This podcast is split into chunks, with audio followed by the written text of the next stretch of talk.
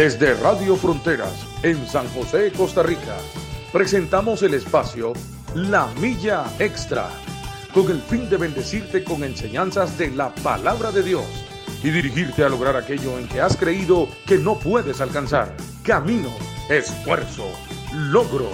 Vamos hacia una milla más, una milla extra. Su estación, Radio Fronteras, desde San José, Costa Rica, presenta Una Milla Más. Solo queda la experiencia y la razón. Y seguir caminando. Y seguir tú soñando. Sin ver atrás. Muy buenos días, mis queridos y amados hermanos. Que el Señor les bendiga esta hermosa mañana que el Señor nos ha regalado nuevamente por acá con ustedes. Este martes, hoy estamos martes 27 de diciembre del 2022, son las 7 con 2 minutos de la mañana y damos gloria a Dios que nos permite estar nuevamente por acá con ustedes compartiendo en el- este programa La Milla Extra, un programa que se transmite todos los días de lunes a viernes de 7 de la mañana a 8 de la mañana con repetición a las 9 de la noche para que si usted no lo pudo escuchar a través de la radio lo pueda escuchar en ese en ese horario y también queda grabado a través de la plataforma de Facebook para que usted también lo pueda escuchar en cualquier momento del día. Así que en el momento que usted nos esté escuchando, reciba un cordial saludo de parte de nuestra parte y muchas bendiciones de parte de nuestro Señor Jesucristo, ya sea buenos días, buenas tardes, buenas noches, como, como, como sea el horario en el que usted está, si usted está en otro país, también eh, bendiciones de parte de nuestro Señor y un saludo de parte de todo este equipo de trabajo que siempre estamos aquí eh, echando para adelante, como dicen, y dándole la honra y la gloria al Señor en todo, en todo el trabajo que se lleva aquí en la emisora, en esta, en estas ondas, en estos datos que viajan por todo el mundo, eh, para compartir primeramente el, el Evangelio de nuestro Señor Jesucristo. Y esa es nuestra principal meta, conocer cada día más a nuestro Señor Jesucristo, conocer más a Dios, entender un poco más de los designios de Él a través de lo que Él nos ha revelado en su palabra. Recuerde que nosotros tenemos para poder gozarnos y para poder disfrutar y para poder vivir la palabra de Dios. Hay muchas cosas ocultas, pero esas cosas, dice la palabra, que le pertenecen al Señor. Así que nosotros ocupémonos de lo que Dios nos ha revelado, que es su palabra, para poder vivir, eh, para poder vivir sabiamente, de acuerdo a como Él, a como Él lo manda. Hoy, al igual que los otros martes, está por acá y me acompaña Randall, Randita Gamboa, el pastor Randall de la iglesia de la Guapil. Bendiciones, Randall, buenos días.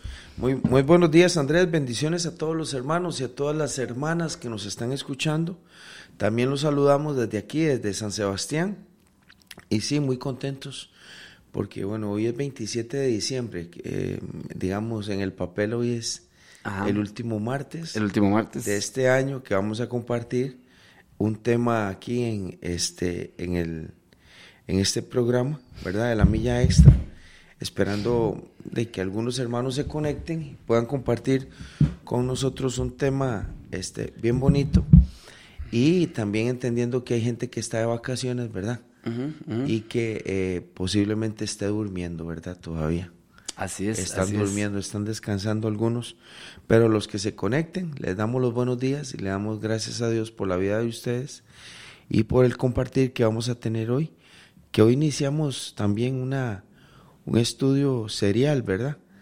Del apóstol Pedro. Las dos cartas del apóstol Pedro las vamos a, a estar analizando, Andresito. Tener la oportunidad de, de escudriñar un poquito verso por verso la palabra del Señor, eh, bueno, junto con usted, ¿verdad? Todo el provecho que le podamos sacar a la Biblia, al estudio bíblico y, a- y poderlo aplicar a la vida de nosotros también. Sí, también un saludo para nuestro hermano Wiwi que está por aquí. William Obando Chacón, William Lobando Chacón, que está siempre al pie del cañón, como dicen. que en noviembre le cantamos cumpleaños, ¿verdad? Ya en el retiro, ¿verdad? Ah, En noviembre le hicimos un, un fiestón, fiestón, casi 100 personas llegaron a ese, a esa a ese fiesta. cumpleaños. sí, es buenísimo. Pero lo que pasa es que no vimos el cake, Randall. No, y se lo comieron Se aparte. lo comió, se lo comió solo William ahí. Sí. Pero bueno, gloria a Dios, este, que siempre tenemos por acá toda la parte también técnica que nos ayuda y que es una, que es una gran bendición para este, para este programa. Recuerde eh, darle compartir, recuerde darle compartir la transmisión ahí a través de la plataforma, si lo estaba escuchando a través de Facebook, dele compartir para que, para que más personas escuchen el programa que todas las mañanas eh, se realiza en vivo y que queda grabado, pero igual la gente lo puede escuchar ahí en algún, en algún momento. Bueno, le damos gloria a Dios que, que estamos nuevamente por acá y como decía el pastor Randall, ya terminamos, eh, terminamos la del martes antepasado, si no me, si no me equivoco, eh, la historia de José. La historia de José. La historia de José, que es, es gran parte del libro de Génesis, ¿verdad? Es, eh, está dedicado a la historia de José, que nos dejó una gran enseñanza, una gran eh, riqueza.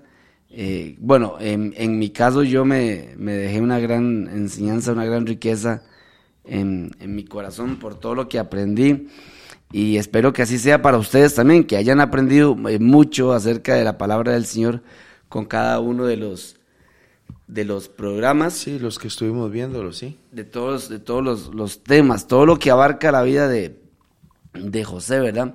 Que, que siempre nosotros lo usamos a modo de ejemplo, no para, para eh, eh, enaltecer a un hombre de la Biblia, no, no, sino para recordar y para aprender Su humanidad. eh, sí. Exactamente, la humanidad de las personas, los procesos de Dios, cómo Dios trabaja con cada uno de nosotros, eh, cómo Dios es el que sostiene, cómo Dios es el que respalda, cómo debemos de vivir en familia, eh, cómo, cómo tenemos que ser eh, perdonadores, Sí. a cómo debemos de amar A la familia, eh, la familia, cómo debemos de honrar a padre y madre.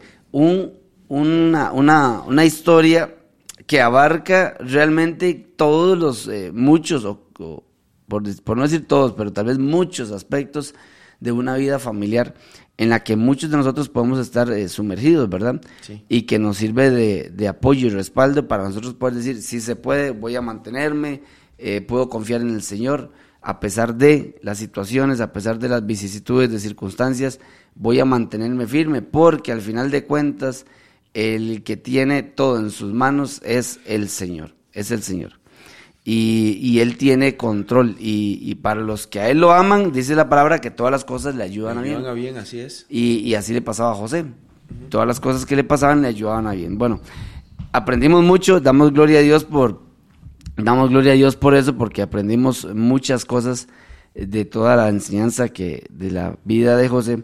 Y, y bueno, y esperamos que con esta nueva eh, serie que, que iniciamos de la primera carta del apóstol Pedro, no sea eh, la excepción, no sea la excepción, sino que que podamos este, aprender cada día, cada día más, cada día más. Esta, esta carta eh, eh, la escribe el apóstol, el apóstol Pedro, ¿verdad, Randall? Así es, Sí, la sí. escribe el apóstol Pedro.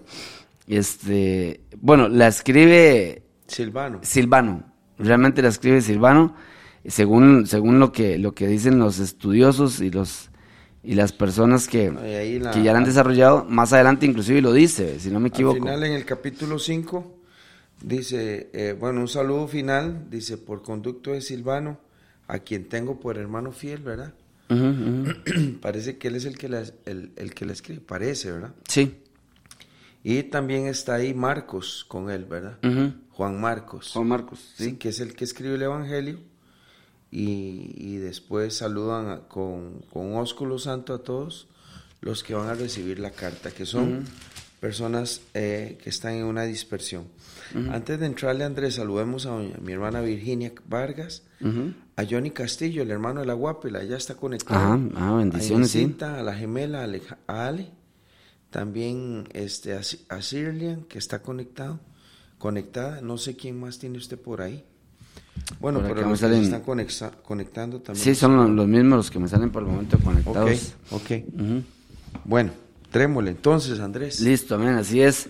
Eh, bueno, esta, esta epístola, eh, Pedro el apóstol Pedro, bueno, habla mediante esta carta acerca de la expiación de Cristo, ¿verdad? Eh, de que los discípulos eh, pueden perseverar, las personas pueden perseverar y reaccionar con fidelidad ante el sufrimiento y la persecución, ¿verdad?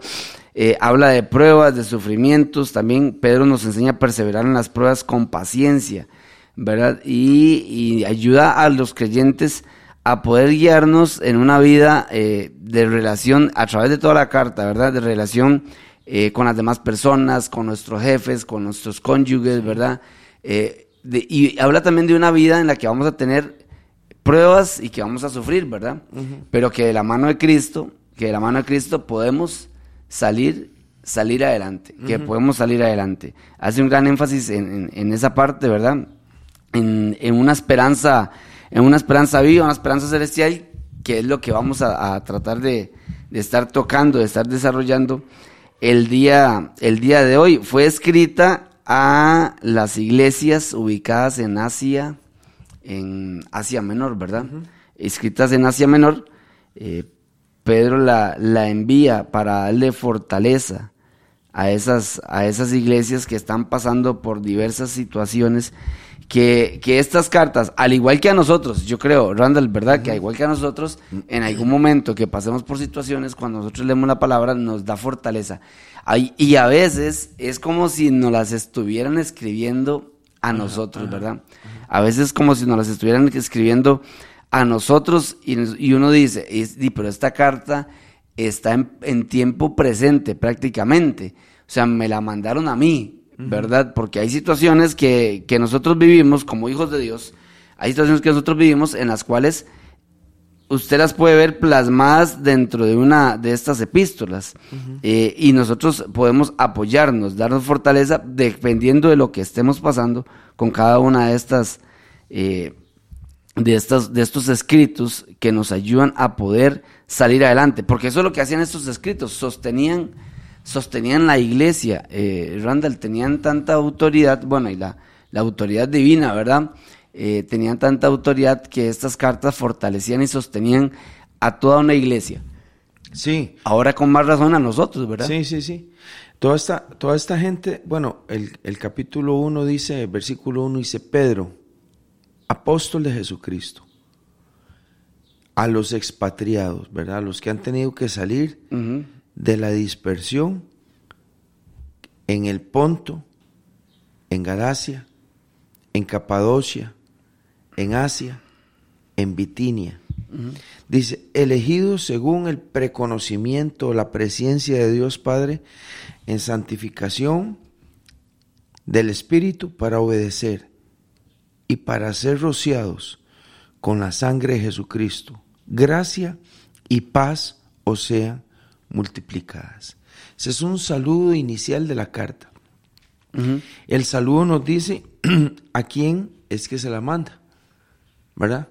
Para ser fiel, digamos, al texto es a todos aquellos creyentes, los creyentes, los que han creído en Cristo y los que ahora, por causa de Cristo, están dispersados o tuvieron que huir, ¿verdad?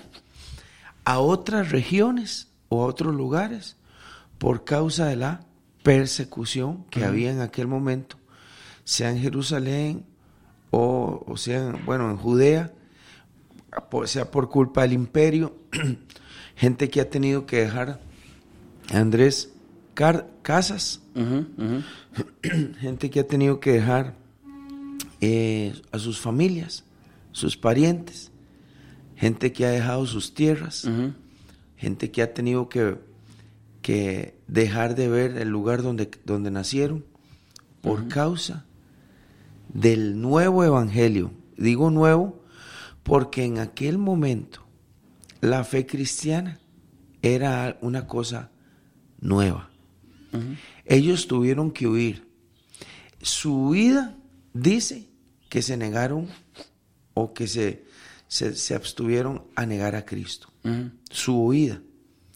La, a toda esta gente que Pedro les escribe, les está hablando porque ya ellos fueron valientes, ya fueron valientes, ya ellos se negaron a, a negar a Cristo, ¿verdad? Valga la, el- la, la redundancia. La redundancia, ajá.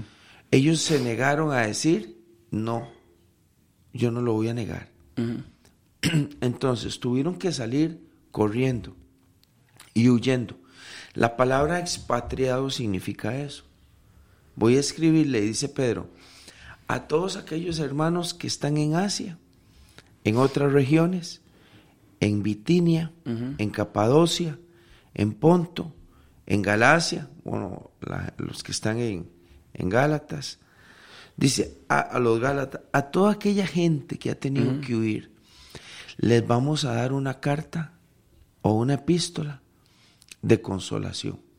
Ahora, Pedro juega un papel importante, porque Pedro es un líder, Sí, Pedro es, es. uno de los apóstoles. Pedro Bueno, esa nos- zona, esa zona es Turquía, Randall, ¿verdad? Actualmente. alguna parte de Asia, sí, otras no, ¿verdad? Sí, Asia Menor es Turquía hoy, sí, donde está Estambul, bueno, y, y la región costera, ¿verdad? Sí, Del. Mediterráneo. Ujú. Pero Andrés, Pedro les está escribiendo porque Pedro sabe y entiende muy bien lo que es ser perseguido, porque Pedro fue azotado. Sí, así es. Pedro fue encarcelado, fue que los ángeles en Hechos 12 demuestran que lo sacaron, pero Pedro fue puesto delante de un concilio también y fue amenazado. Entonces, cuando Pedro le va a escribir a los nuevos cristianos, Pedro sabe de lo que está hablando. Pedro entiende el gozo de lo que es ser perseguido. Pedro entiende muy bien el gozo de lo que es sufrir por causa de, Cristo. Pedro está escribiendo con autoridad. Y Pedro quiere explicarles a ellos, Pedro quiere explicarles, Andrés, por qué causa ellos están sufriendo y qué tienen que hacer de aquí en adelante, ahora que han recibido a Jesucristo en su corazón. Esa autoridad que Pedro tiene para escribirle a los expatriados es muy bonita, porque ellos reciben la carta de parte de un hombre que no solo vio a Cristo y habló con él, sino que también da testimonio, que es un testimonio ocular, un testimonio fiel de quién es Cristo. De quién es Cristo, sí, correcto. Posiblemente muchos de los expatriados ahora, acordémonos en aquella persecución romana de, de que se les acusan falsamente a los cristianos, ¿verdad? De, de aquel incendio, ¿verdad? Y de todo lo que sufrió Roma y cómo los acusan a ellos y, y todo. Y cómo empiezan a perseguirlos en todo el imperio.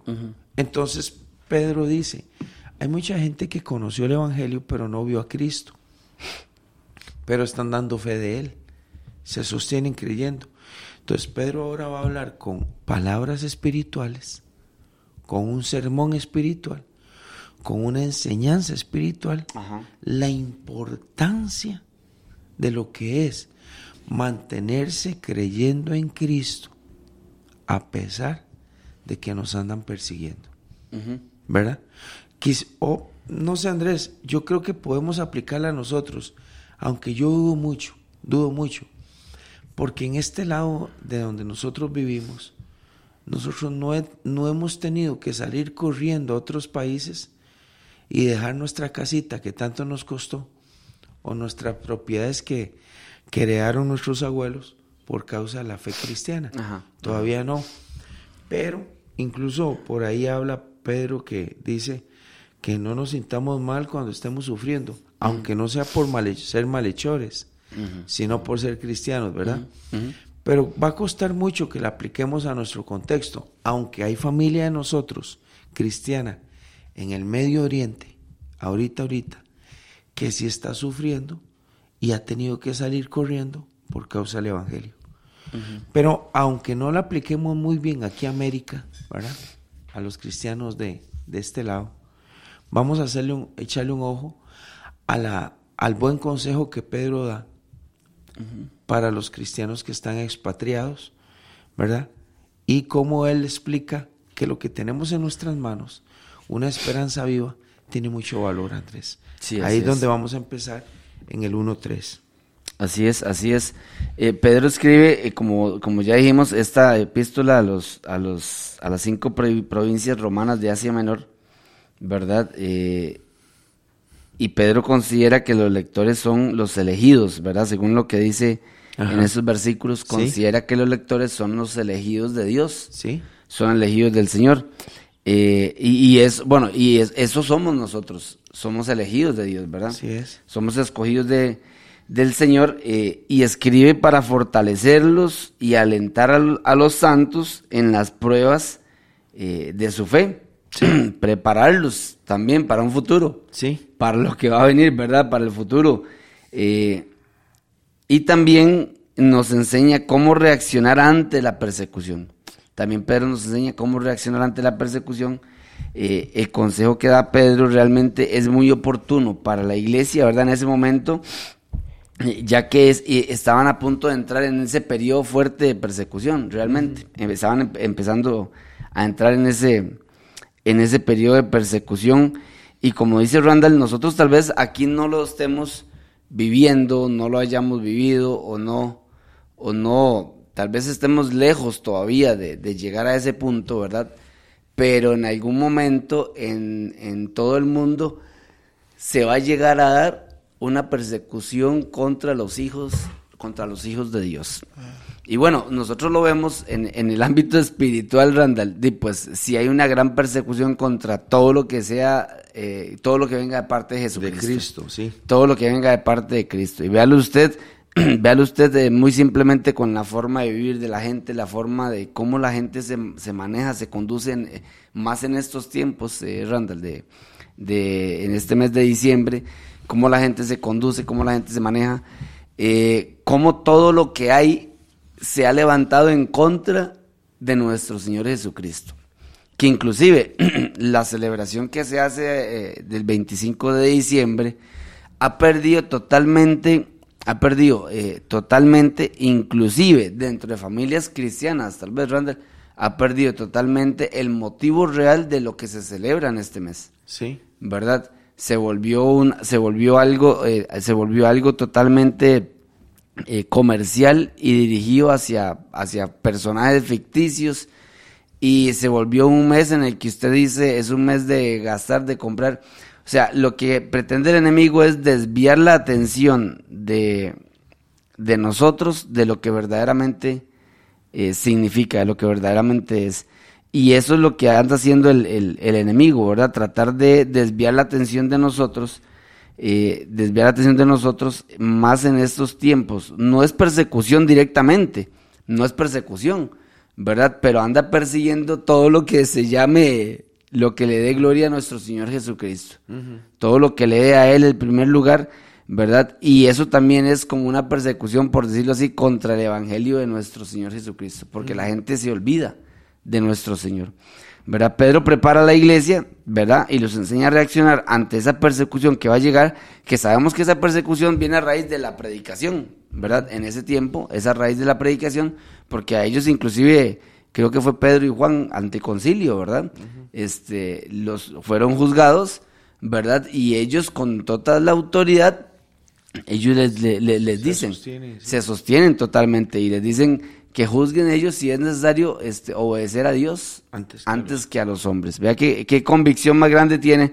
Y Pedro, ya habiendo vivido eso, escribe a las iglesias, ¿verdad? Para fortalecerlas, para darles un poco más de ánimo y de aliento en lo que va, en lo que va a vivir.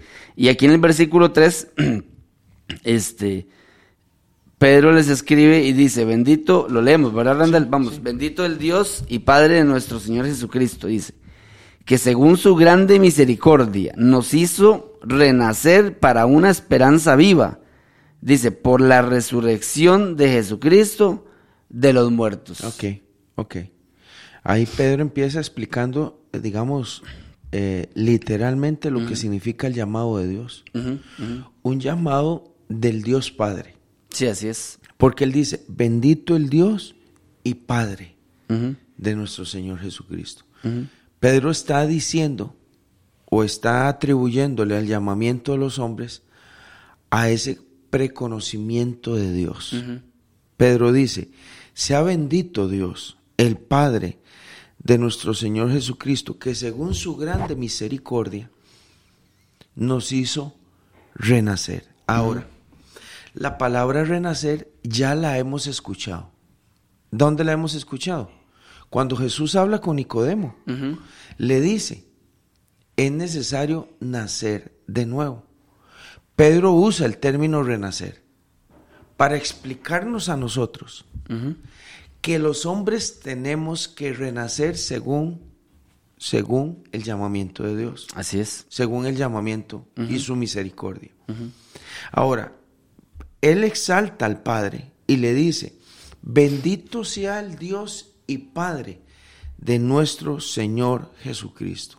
Pedro no se está dirigiendo a Cristo, se está dirigiendo al Padre de Cristo, al Dios Todopoderoso, que es el que nos hace renacer. Ahora, no nos hace renacer porque Él quiere, nos hace renacer para que tengamos una esperanza. Acordémonos siempre, cuando vayamos leyendo, que Pedro le escribe esto a los expatriados, porque así se nos hace más fácil entender cómo es que Él nos habla a nosotros también. Dice, Dios nos hace renacer para una esperanza viva. Ahora, ¿por medio de quién? Aquí viene la parte más bonita. Por la resurrección de Jesucristo. Esto quiere decir, Andrés, como también el apóstol Pablo dijo en Corintios, si Cristo no hubiera resucitado, sería vana nuestra fe. Sí, así es. Entonces, Pedro está poniendo uno de los pilares importantes de nuestra fe, es la resurrección de Cristo. Así es. Pedro dice que la manera en que Dios nos puede hacer renacer a nosotros en una vida nueva, para tener una esperanza viva en nuestras manos, es por medio de lo que Cristo hizo, al levantarse de los muertos, que por cierto, también fue Dios que lo levantó de los muertos. Eso dice Romanos capítulo 10. Dice que Dios lo levantó con su espíritu de los muertos. Ahora, nuestra fe se sostiene en la resurrección, pero también la esperanza que tenemos nosotros de ser un día levantados para, para, para la esperanza viva, se sostiene en que Dios levantó también a Cristo. A Cristo. Eso es lo que está diciendo el versículo 3 del capítulo 1.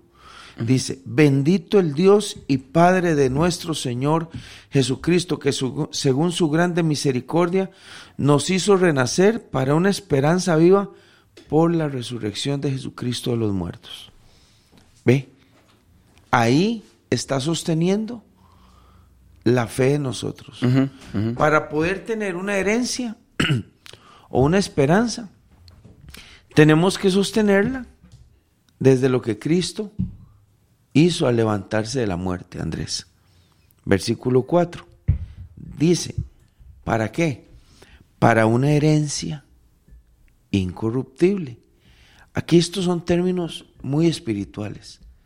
No estamos hablando de una herencia terrenal o una herencia de oro y de plata, sino que está hablando de una herencia incorruptible, una herencia incontaminada y una herencia inmarcesible. La palabra inmarcesible significa inmarchitable, inmarchitable. O sea que Pedro le está diciendo a aquellos cristianos que están siendo perseguidos, Andresito, que ellos tienen una herencia que no se va a poner mala. o, lo, que, lo que yo puedo entender también es que le está diciendo, ustedes dejaron casas, ustedes van a recibir una mejor. Ustedes eh, tuvieron que salir de su país, ustedes tienen otra, otro país mejor. Ustedes dejaron una tierra que extrañan, Dios les va a dar a ustedes una herencia mejor que la que tuvieron que abandonar por causa de su nombre. Sí, nos dice, y nos dice dónde, dónde la vamos a tener, dice, reservada en los cielos para, para vosotros. Sí. Para vosotros. Que la verdad, ese es el corazón del cristianismo. Tenemos hoy que negarnos a muchas cosas. Un día seremos recompensados. Sí. Tuvimos que, en el caso de los cristianos, tuvieron que dejar sus, su país. Un día serán recompensados. Jesús dijo que no había nadie que haya dejado casa, hijos, padre, madre o cosas en este mundo que no fueran recompensados. Jesús dijo eso. Sí, así es. Jesús dijo que seríamos recompensados. Pedro ahora viene a repetir estas palabras.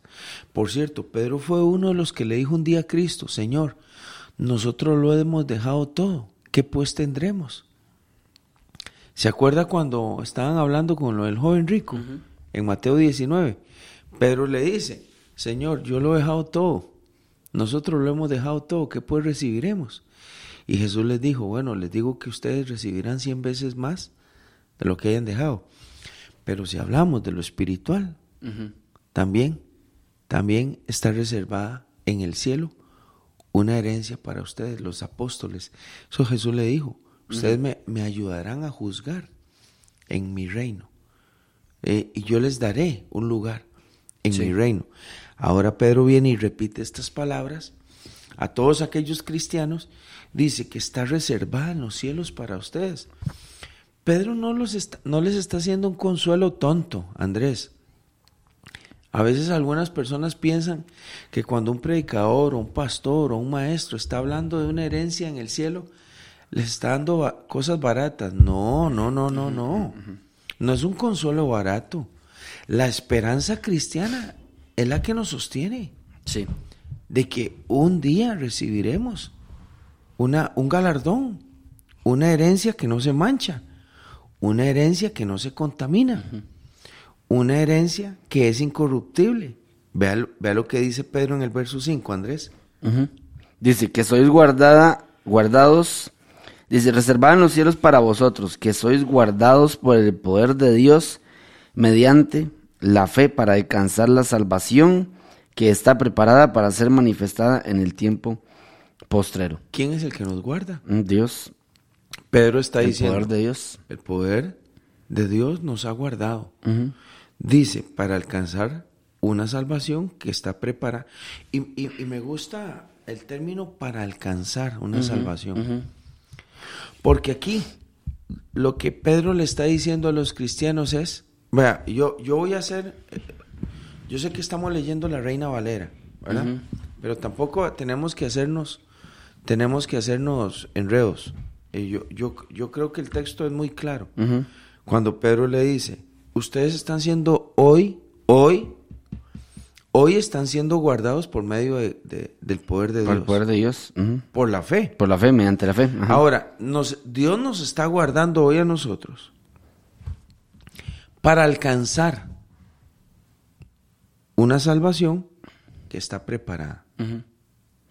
Una salvación que está preparada y, ojo, Andrés, una salvación que tenemos en nuestras manos, pero que no se ha vuelto efectiva, porque no hemos llegado. Cuando Pedro le dice a los cristianos, ustedes están siendo guardados hoy, bueno, pero ¿para qué nos guarda? Para alcanzar una salvación, Andrés, una salvación que no ha llegado. Pedro lo que les está diciendo es, ustedes están siendo guardados por el poder de Dios en medio de las persecuciones y en medio de las pruebas para que un día puedan alcanzar la salvación de Dios. Correcto. Una salvación que está preparada. Vea, Pedro no está diciendo una salvación que ya ustedes tienen, aunque sí son, somos salvos. Pero lo que está diciéndoles es una salvación que se va a volver efectiva un día cuando lleguen allá para ser manifestada, una salvación, para ser manifestada en el tiempo postrero. Ahora, adelante. ¿Cuál salvación? La salvación de Dios. Una salvación que, está, que va a ser manifestada en el tiempo postrero. Aquí hay muchas personas que chocan y que no entienden el texto. Pero la verdad es que los cristianos de aquel momento están sufriendo mucho. Y algunos los están matando. Sí, así es. Y Pedro les está hablando de una esperanza viva que está asociada con una salvación postrera, postrera, una salvación que está al final del caminar, Una salvación que está al final del peregrinaje cristiano. Una salvación que está preparada, pero en la que no, en la que todavía no hemos echado mano porque estamos viviendo luchas, pruebas y situaciones en este así mundo. Es, así es, así es. ¿Verdad? Lo que es lo que tenemos hoy, una esperanza. Eso es lo que tenemos, una esperanza. Tenemos una salvación, sí, por, por medio de la fe. Claro, cuando la gente dice que nosotros somos salvos por medio de la fe, está diciendo una verdad. Hoy somos salvos por medio de la fe. Pero es una salvación que está guardada para nosotros allá al final. Andrés, porque mucha gente... Y que para que se manifieste más adelante. Más adelante. Porque mucha gente en aquel momento negó el nombre de Cristo. Ajá, ajá. Y al negar el nombre de Cristo pierde la esperanza. Están extraviando la esperanza. Sí, así es. Y por ende, ahí me perdonan los que están oyendo el programa, y por ende extravían no solo la esperanza, sino la salvación, salvación. que estaba preparada para, Para ellos. ¿verdad? Y no estamos entrando en, en discusiones teológicas. Estamos hablando de un contexto de cristianos perseguidos que podían negar el nombre del Señor para no, para no recibir maltrato y persecución, pero que Pedro más bien los motiva para que sigan adelante, para que sigan sufriendo. Y, y digo sigan sufriendo porque así es como, como dice el versículo 6. Porque Pedro, lo que Pedro les está diciendo es, aunque ustedes, por, aunque ustedes en este momento tengan que sufrir, si quiere lo lee. Dice el verso 6, dice, en lo cual vosotros os alegráis, aunque ahora por un poco de tiempo, si es necesario, tengáis que ser afligidos en diversas pruebas. Eso, exactamente, Andrés. ¿Qué, ¿Qué es lo que estamos leyendo? Pedro les está diciendo, ustedes tienen una esperanza, alégresen, Ujú. aunque por Aunque este momento Tengan que estar tengan siendo que, afligidos, tengan que, que sufrir. tengan que sufrir persecución. Ahí está. Ahora, Pedro habla de muchas cosas. Habla de una esperanza, que es el título de este programa. Habla de una salvación que está preparada para De una herencia. de- sí, para el tiempo final. Habla de una herencia que no se mancha. Habla de una herencia que está guardada. Ah, ¿Por qué usa el término herencia? Yo, yo a veces siento que mucha gente perdió muchas propiedades. Perdió su casa. Perdió lo que sus papás De dejar un... le dejaron. Fincas. Hablemos de fincas, de una propiedad, de una casa o de un ganado, de unos animales. Ellos tuvieron que, que huir. El término expatriado significa exactamente eso. ¿Qué es? Se tuvieron que ir. Tuvieron que dejar su nación. Pero ahora viene Pedro y los consuela. Y dice, ustedes dejaron su país, dejaron su tierra, su casa, sus parientes, tranquilos. Dios les está preparando Algo mejor. Una mejor herencia. Una salvación que está ahí al final. Una herencia que no se mancha. Una herencia incorruptible que no se marchita. Y también le dice, para que ustedes puedan, aunque hoy con gozo, sufrir persecución, aunque tengan que pasar por diferentes pruebas. ¿Cuáles pruebas? Por causa de Cristo. Estas pruebas, ahora lo vamos a leer, porque ayer usted me mandó un texto en la noche de Primera de Pedro capítulo 4, donde dice el capítulo Primera de Pedro 4, 4, dice, a esto les parece cosa extraña que ustedes no corran con ellos en el mismo desenfreno. O sea, que Pedro le está escribiendo a personas de buen testimonio, Andrés, Así es. y a la gente, a los vecinos, les parece extraño que los cristianos que han llegado a vivir ahí cerca de ellos no anden en pecado, tomando licor, mal portados, en desenfrenos sexuales. Eso es lo que Pedro está diciendo. Dice, ustedes están dando un buen testimonio. Y Pedro empieza a hablarles de ese nuevo renacimiento que hemos tenido en Cristo Jesús. Vamos por Primera de Pedro 1.7. Sí, Para incluso- los que están entrando en este momento Ajá. al programa y se les hace fácil tener la Biblia en la mano, vamos a estar leyendo o estudiando, mejor dicho, las dos epístolas del apóstol Pedro. Aquel Pedro discípulo, ¿verdad? Así es. a eh, Pedro el discípulo, aquel hombre impetuoso, aquel que salió, eh, salió cruzando los barrotes de la cárcel de Herodes por medio de ángeles, aquel Pedro que Dios, este, el- que el Señor hizo caminar sobre las aguas, ¿verdad? Caminó sobre las aguas y que también vio a, a Moisés y a Elías en, en el, en el monte de Gloria en la transfiguración, ¿verdad? Aquel muchacho que lo negó también. Ajá. Lo negó tres veces y dijo, yo no lo conozco a él. Sí, así es. Nunca he estado con él. Pero también aquel hombre que se puso en pie delante de tres mil personas y dio fe, ¿verdad? Este, de que había conocido a Cristo. Aquel hombre que, que fue un buen misionero. Sí, que lo vemos, Randall, lo vemos eh, en estos escritos de, la- de las epístolas de Pedro, eh, demuestran un crecimiento, ¿verdad? De, de un pescador sencillo a un hombre lleno del poder de Dios. Correcto. A un hombre lleno del poder de Dios. Hablándonos de una esperanza, de, de- de ese nuevo nacimiento, ¿verdad? Hablándonos de algo que tenemos allá, ¿verdad? Que es incorruptible. eh, incontaminado, inmarcesible, reservado para nosotros. Que conste, él no lo ha visto eso, pero lo está creyendo por fe también. Porque Pedro no ha visto esa herencia, pero él la está creyendo y la está compartiendo a las demás personas, ¿verdad? Hablándonos de que vamos a ser guardados por el poder de Dios, como usted decía.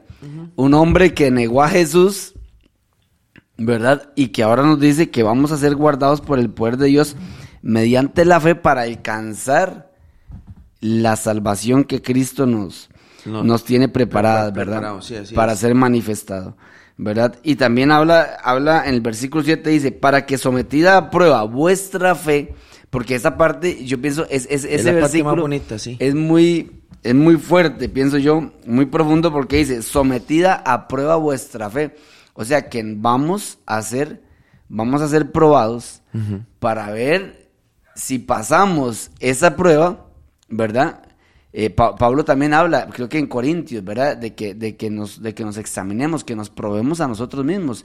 Aquí nos habla que vamos a ser sometidos a prueba nuestra fe para ver si vamos a poder alcanzar, ¿verdad? Esa salvación eh, tan grande que está reservada. Bueno, Pe- Pedro dice que cuando nuestra fe sea sometida a prueba, y vea lo que Pedro dice, Andrés, una fe que es más preciosa que el oro.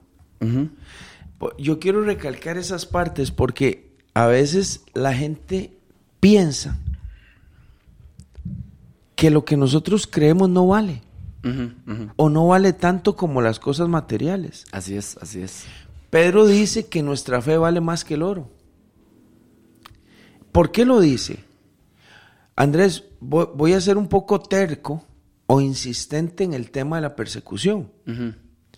Vamos a suponer que en, en los expatriados ellos perdieron dinero, Sí. perdieron Alhajas. posesiones o perdieron eh, cuentas. Sí. de banco, ahorros, o en, o en la persecución les quitaron monedas, o les quitaron, eh, Andrés, lo que ellos tenían guardado. Pedro le dice, lo que ustedes creen hoy, su fe vale más que el oro. Entonces, me parece a mí que una de las mejores aplicaciones que podemos tener hoy es que si hay alguien que nos está escuchando que ha tenido que dejar algún buen negocio, pero era ilegal, o alguna riqueza que no era de Dios, o tuvieron que dejar al- algo a un lado o perder, digámoslo, digamos que entre comillas, perder alguna cosa por causa del Señor, quiero decirle que la fe que nosotros tenemos vale más que cualquier oro. Así es. Pedro dice eso. Vea lo que dice en el verso 7.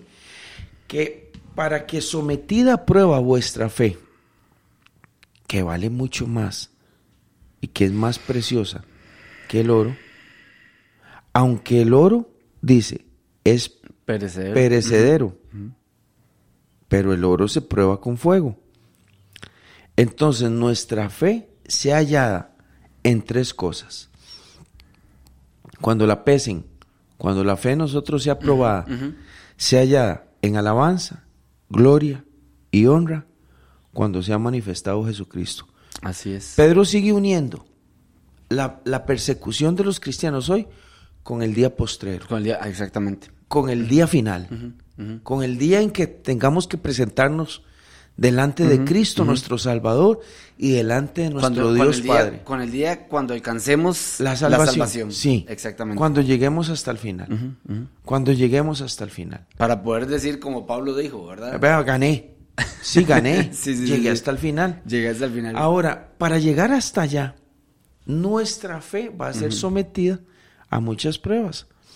Y aquí podemos hablar un ratito, aunque nos quedemos ahí en el verso 7. Es que la fe de nosotros, Andrés, siempre va a ser puesta a prueba. Sí, así es, así es. ¿A dónde? En todos los lugares. En la familia, en el trabajo, en la iglesia, te- con una discusión con un hermano de la, de la iglesia, con un negocio, con una situación, con una, co- con una mujer ajena. Ajá. Va a ser sometida en, en- en los negocios económicos en los que yo estoy metiéndome. Sí, así es, así es. Mi, mi fe va a ser probada cuando yo pierdo a alguien, cuando se me muere alguien, cuando estoy en un, hospi- en un hospital, en un accidente. Eh, la fe de nosotros, nuestra fe, lo que yo estoy creyendo, tiene, tiene que ser pesado. Ahora, ¿quién lo pesa? ¿Quién lo pesa, Andrés? ¿Quién es el que pesa mi fe?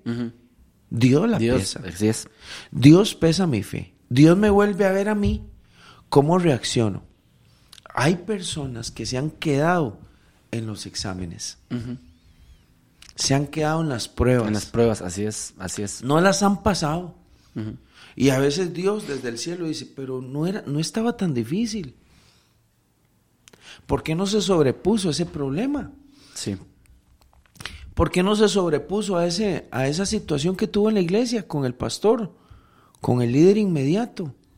No era tan difícil, no era tan complicado ir a hablar con alguien y arreglarlo. Es que la gente se queda en las pruebas, Sí, así es, así es. porque nuestra fe tiene que ser probada.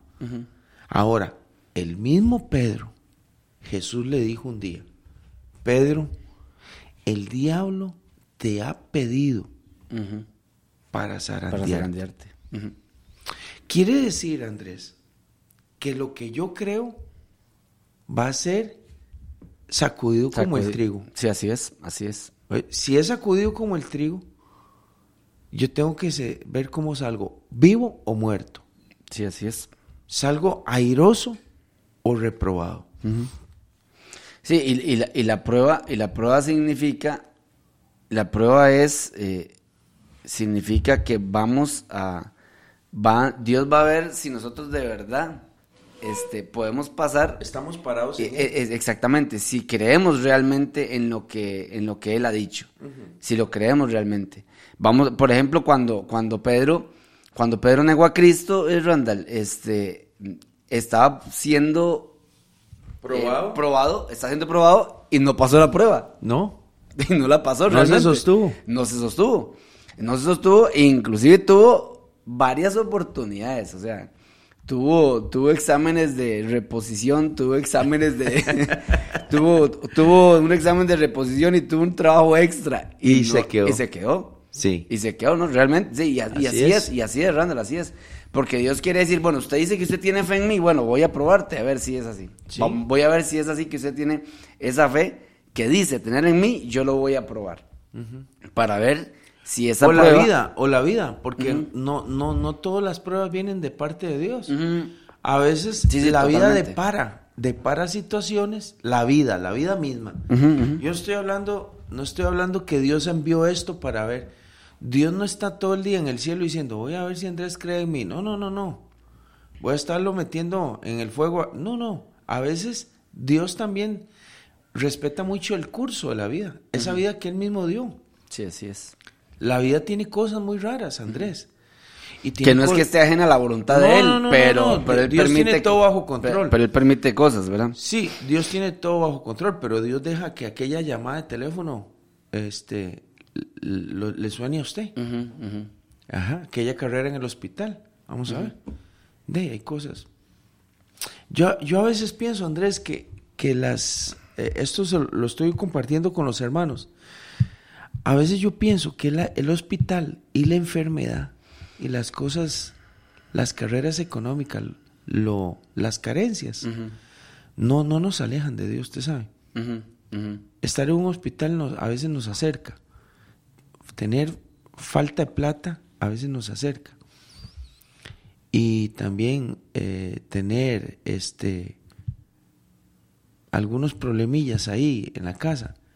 Muchas cosas más bien nos acercan a Dios, no nos, no nos alejan. Hay otras cosas, Andrés, que sí son peligrosas. Ajá, ajá. Hay cosas que sí son peligrosas, como la abundancia. o como cuando son ascendidos en los trabajos, eh, las, el- las muchas ocupaciones, eh, el reconocimiento, el orgullo del hombre, eso, Eso, es eso es peligrosísimo. mucho más peligroso. Mucho más peligroso, exactamente. Digamos, a veces veo, yo voy a, a- a un hospital y voy a ver a alguien y esa gente, aquí estoy, pastor, yo, yo sé que yo voy a salir de aquí. Estos días he estado leyendo la Biblia, estoy orando y ve, más bien hubo cosas que nos acercaron. Pero cuando alguien entra a un buen negocio está ganando mucha plata, ni siquiera el, pas- el mensaje del pastor contesta.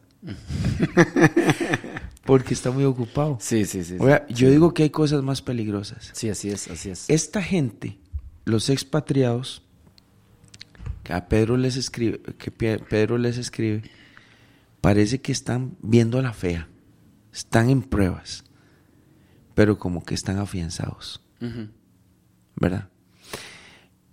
Yo, yo he estado pensando mucho en estos textos porque yo incluso un día, hace como 22 días en la iglesia compartí este texto. Por eso me, me, me causó, eh, sentí algo muy bonito hablar de estas cartas de, la, de, de Pedro cuando estábamos hablando ayer usted y yo, porque yo me pongo a pensar que cómo nos damos cuenta nosotros que somos cristianos o buenos cristianos con, con las pruebas. No hay otra, no hay otra, Con las pruebas, pero pasándolas. pasándolas. Ajá. Aprobándolas, por Sí. decirlo así. O nos damos cuenta que nuestra fe eh, eh, está, está, ¿cómo se llama? Cuando la gente está muy mal desnutrida, Ujú. Débil. o- cuando está muy débil, cuando nuestra fe está débil y desnutrida, cuando lamentamos o nos quejamos por cualquier tontería. Las pruebas nos miden a nosotros, Andrés. Nos miden. Nos hacen ver dónde estamos parados. Y nos dicen de qué estamos hechos. A la gente dice, pero ¿por qué hay que demostrar de qué estamos hechos? Claro, en nuestra fe sí. Sí, claro. Pero ¿por qué hay que demostrar si somos fuertes o no? Porque en la fe vale la, vale la pena. Hay personas, digamos que una época los enfría. Hablemos de diciembre. Sí, sí. Hablemos de diciembre. Una época nos enfría. Hay gente que un trabajo o una amistad los enfría. O sea que apenas lo estaba empezando y se quedó. Sí. ¿Mm? Una relación. Como aquel hombre en Babilonia que estaba tomando guaro, licor. usando los utensilios de, de- Del templo. del, del que su abuelo había respetado. Sí. Nabucodonosor había respetado los utensilios de Jerusalén, del Siendo templo. un, siendo un impío, ¿verdad? Siendo un impío los respetó. Ahora viene el nieto, un irrespetuoso borracho, un irrespetuoso, un príncipe que se creía que él tenía el poder y agarra los utensilios de la mesa de la casa de Jehová y los usa para darle comer a todos esos pervertidos, impíos, príncipes, gobernadores, y se le aparece una mano en la pared. Una mano que le baja, le baja, le baja el alcohol y la borrachera en tres segundos se la bajó.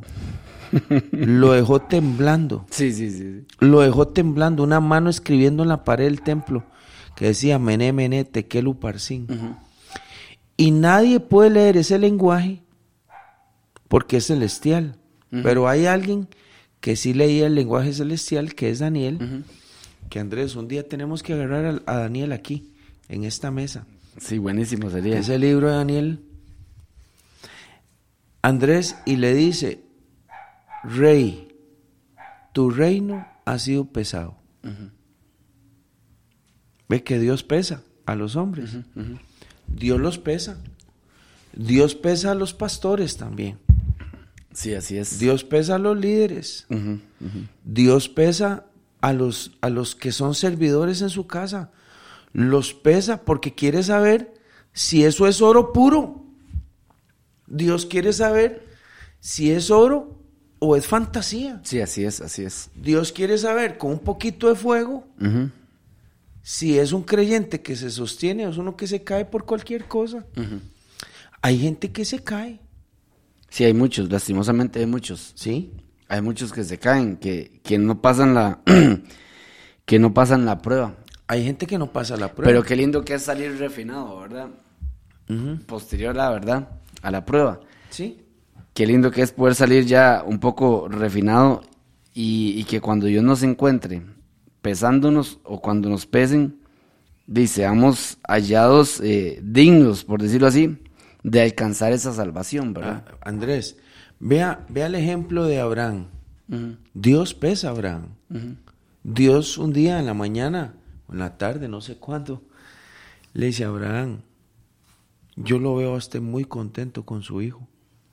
Lo veo que lo chinea, veo que lo lleva a cazar, le está enseñando cosas del campo, le está enseñando cosas de la fe. Ese hijo que usted tiene, Isaac, yo veo que usted lo ama mucho. ¿Por qué no lo lleva a la montaña y, y lo mata? Mátelo. Vea que se lo estoy pidiendo yo. Deme, deme a su hijo. Sí, así es. Deme a su único hijo.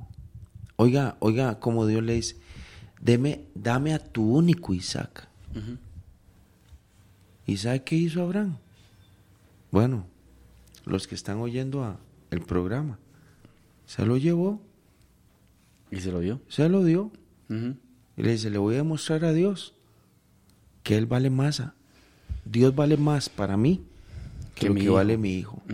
La palabra... Estaba de- siendo pesado, Randall. es- Estaba siendo eh, pesado. Eso es exactamente. Le voy a demostrar a Dios que Él vale más que cualquier cosa que yo pueda tener. Si, me, si tuviera dos Isaac, le doy dos Isaac. Si tuviera siete, le doy los siete. Todo lo que Él me pida, yo se lo doy. Eso es tener una esperanza inamovible. Inamovible. Así es. Le dice, se lo doy. Tres días de camino. Tres días de camino. Por dicha que no le dijo eso a la esposa. Porque si Abraham llega y le dice a Sara, Sara, ya vengo, voy a ir a matar a Isaac, le dice, no, mátese usted, pero déjeme el chiquito aquí. No se lo dijo a la esposa. Pero él agarra al niño, Sí, sí, sí, sí, sí, al muchacho, sube la montaña de Moría.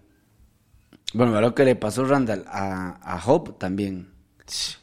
A Job, la, a Job la, la esposa le dice, eh, maldice a tu Dios y, y, y muérete, fue lo que le dijo, ¿verdad? Sí. Maldice a tu Dios y muérete. Y Job fue- se mantuvo. Job en ese momento estaba siendo pesado también. Sí. Job estaba siendo pesado. Porque nosotros a veces ve- vemos es- es- esa, esas, esas pruebas que pasaron esos grandes hombres de Dios y las leemos tal vez con mucha ligereza, pero son pruebas, eh, Mm. Randall, que, que, que realmente no es cualquiera el que puede pasarlas. No, no. No es cualquiera el que No, puede no, pasarlas. Eh, La, la balanza, la balanza de Dios es- tremenda, Andrés. Demasiado. Ahora, no, no hay que tenerle miedo a la balanza. Sí, sí, No, no, no hay exactamente. que tenerle miedo. Así es, así Hay es. gente que... Porque, porque cuando, cuando Dios le dice a Abraham, deme a su hijo, mátelo. Allá arriba en la montaña, démelo. Démelo en sacrificio. Era una costumbre, ¿ah? no es que hoy hay que hacerlo. Acordémonos que estamos hablando de un tiempo donde no hay mandamientos, no hay ley, simplemente hay una relación íntima y Dios trata con ese hombre así. Dios guarde hoy hacer eso. Eso es hasta anticivil. Sí, sí, sí. Eso, es, eso, eso ya eso no se, no se debe hacer. Si algún loco apareciera haciendo eso, pues incluso hasta es una costumbre pagana hacer eso. ¿verdad? Sí, sí, sí, totalmente. Pero cuando él está ahí arriba y va a pasarle el cuchillo, Dios lo detiene. Y lo que le está diciendo es, usted pasó la prueba, usted pasa el examen. Ya me di cuenta que usted me ama a mí. Ahora, ¿cómo baja Abraham de la prueba? Porque el camino era tres días subiendo. Ahora va a bajar. ¿Cómo baja? Los hombres no son iguales antes de la prueba que después Que de la prueba, así es. No son iguales. No quedan. No, pueden, no, pueden quedar iguales. No son iguales. Las mujeres cuando son probadas y pasan son más fuertes, son más maduras, son más cristianas, conocen más a Dios, Sí, así es. conocen más al Señor. Los hombres conocemos más a Dios cuando pasamos la prueba. El tiempo nos determina a nosotros. No es lo mismo un muchacho de tres meses en el camino del Señor que 30 años. No es lo mismo. La gente dice, usted está haciendo acepción de personas. No, es que no es lo mismo. En 30 años he visto a Dios, he caminado con Dios. Él me ha sacado adelante. He pasado tantas cosas difíciles y Él me ha levantado de tantas. No es lo mismo. Sí, así es. Ay, perdónenme, hermanos, no es lo mismo. Cuando un hombre camina con Dios durante mucho tiempo, e- es, más fuerte con el Señor. Sí, por supuesto. Así ha es. pasado, ha sido más pesado, más pesado, más pesado, ha sido más pesado. Las pruebas nos, nos sacan a nosotros eh, la joya, el oro puro. las, las pruebas a nosotros, Andrés, las pruebas nos hacen a nosotros mejores creyentes. Así es. Cuando una persona no está siendo probada, yo tengo mucho miedo, Andrés. Tengo mucho miedo.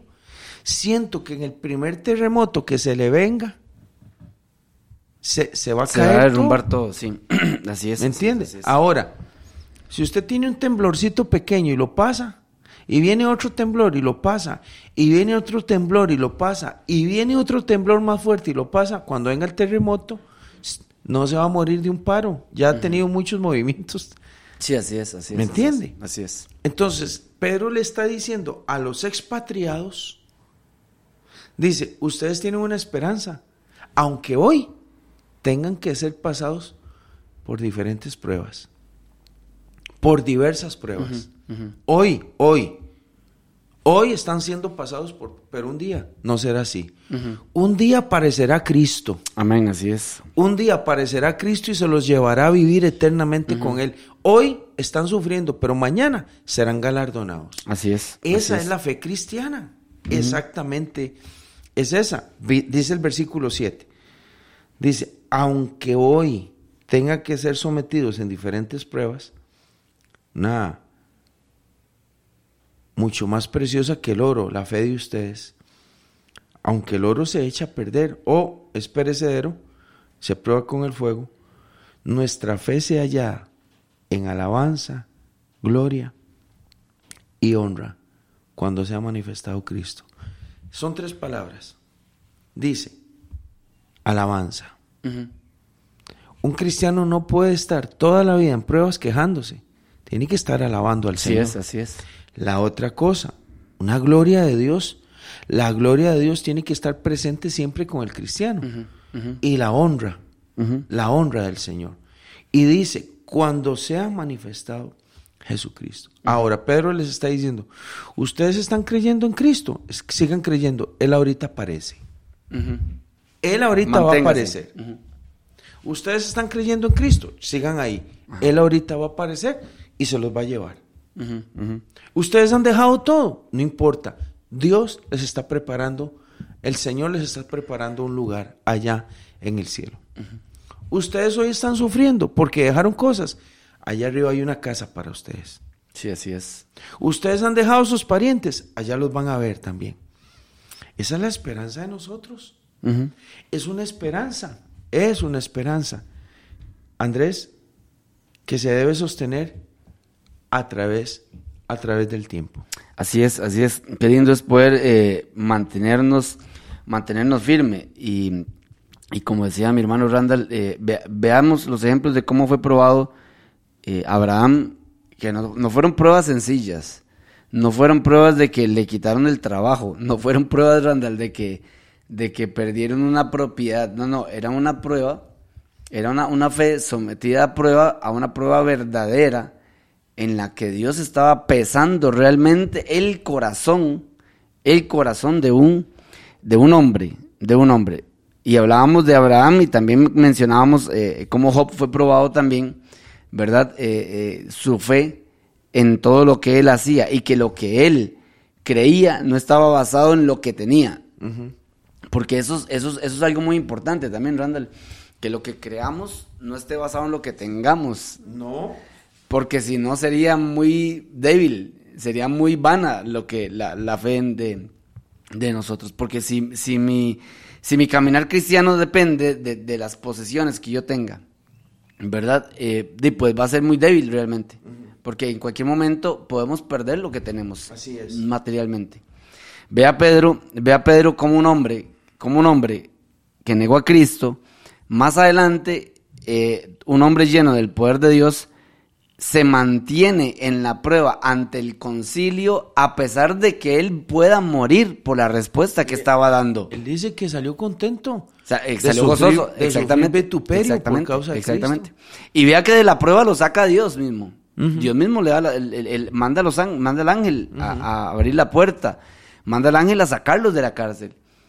Porque Pedro, Pedro pasa. Pedro fue pesado y pasa la prueba porque él sabe lo que tiene más allá. Sí. Es que eso es lo que nosotros tenemos que tener en cuenta, que nosotros sabemos que lo que tenemos más allá es más valioso que lo que ahorita podemos estar viendo de este lado. Así es. Es, más, es. más, valioso que lo que podamos estar viendo de este lado. Y, y que esa esperanza, muchas personas no la pueden tener, muchas personas no la tienen, pero que nosotros teniéndola debemos de mantenerla y que a pesar de ser probada, ir pasando cada una de esas pruebas, Randall, cada una de esas pruebas. Así es. Como dice usted, no es lo mismo una persona que tenga 20, 30 años que una que tenga tres meses que está empezando. Ahora, el que está empezando va bien. Tiene que seguir fortaleciendo. Así es, así es. Sí. Andrés, ahí estoy viendo un comentario de un hermano suyo. Ajá. ¿Verdad? Este, Sergio Díaz, sí. Sí, él está en Estados Unidos también. En Las Vegas. Saludar a mi cuñado Oscar, que está escuchando, a Guillermito, dice que que el domingo justamente le pasó eso, que él sintió al Señor ahí a la par de él. este, a Chuita, allá en México también, que ella nos está escribiendo, dice que después de una prueba tan dura uno se fortalece y lo demás duele un poco menos. Y también a Chis, a mi hermano Giovanni Castro, que le decimos el ministro de cariño. Bueno, ahí está el pastor también conectado. Y también a mi hermana Virginia. Andrés, siete versículos, acabamos de leer. Seguimos el próximo martes. Así es. Lo que pasa es que el próximo martes es el primer martes del 2023, si es que llegamos, ¿verdad? Así es. Si Cristo no viene ahora en estos días, vamos a tener programa de hoy en ocho para seguir con la epístola de Pedro, porque viene una parte muy linda que es la santidad o la santificación de los cristianos. este, como Pedro le explica cómo Pedro empieza a explicar aquello que pasó dentro del corazón de los cristianos cuando recibieron al Señor. y por qué es que se sostienen. Eso va a contestar muchas preguntas que nosotros tenemos de por qué hay gente que camina bien con Dios y otras no. Pedro va a explicar un poquito acerca de la simiente que tenemos dentro de nosotros. Amén. Ok, perfecto. Bueno, se nos acabó el tiempo. Así es, Hoy así es es. martes 27 de diciembre, ¿verdad? Martes 27. de Mi hermano pone por ahí desde Las Vegas que él recomendó el programa a un amigo de California que está un poco, este, dice que está un poco solo ahí y, y dijo que lo va a escuchar y que gracias por el trabajo que se, que se hace. Quiere decir que estamos aquí hablando y, y por, gracias al WhatsApp y a los enlaces llegamos a muchos lugares, gracias a Amén, Dios. así es, ya estamos llegando a Los Ángeles también. Bueno, gloria a Dios por todo eso, ese trabajo que, que se hace y un saludo para, para todos y que, que Dios bendiga a todos los, los radioescuchas, a todos los que están escuchándonos a través de la, de la aplicación, a través de, del Facebook y lo pueden escuchar en cualquier momento. Bueno, Sí, la otra, sal- sa- saludamos, yo saludo a mi mamá y también saludamos a Edgar Chavarría allá en Siquirres. Edgar, bendiciones Edgar, ahí le, ahí le llegamos. Randall, tenemos que ir a... Sí, a los chicharrones. A los chicharrones. bendiciones, Edgar. Este, y bendiciones a todos los hermanos. Que tengan un excelente día. Y eh, oramos, Randall, para despedirnos, ¿verdad? Y Sí. darle gracias a nuestro Señor. Oremos. Señor, te damos gracias esta Gracias, bonita Padre mañana de martes. Te pedimos que bendigas a todos los hermanos, Sí, Señor, Señor que nos están escuchando. A todas las hermanas también, Dios, que están ahí en su casita o los que están trabajando, Señor. Que la mano tuya esté con ellos. Gracias por esta mañana, Dios. Te pedimos, Señor, que tú sigas instruyéndonos en tu palabra por medio del Espíritu Santo, Señor, y por medio del conocimiento que nos haga crecer espiritualmente. De nada sirve, Dios, si estudiamos la palabra, si no nos la llevamos ahí adentro, si no aplicamos todo lo que, que leemos, Dios, en nuestro, a nuestro espíritu, a nuestro corazón, Señor. Ayúdanos a caminar este, en el temor del Señor, en la santidad de Dios. Y enséñanos, Dios, mucho de tu palabra. Instruyenos, Señor, cada día en el nombre de Jesús. Muchas gracias, Señor. Amén y amén. Que Dios bendiga a todos los hermanos esta mañana. Que tengan un excelente día, hermanos. Bendiciones. Hemos presentado desde Radio Fronteras una milla extra. Hasta el próximo programa y que Dios les bendiga. Una milla extra. Radio Fronteras.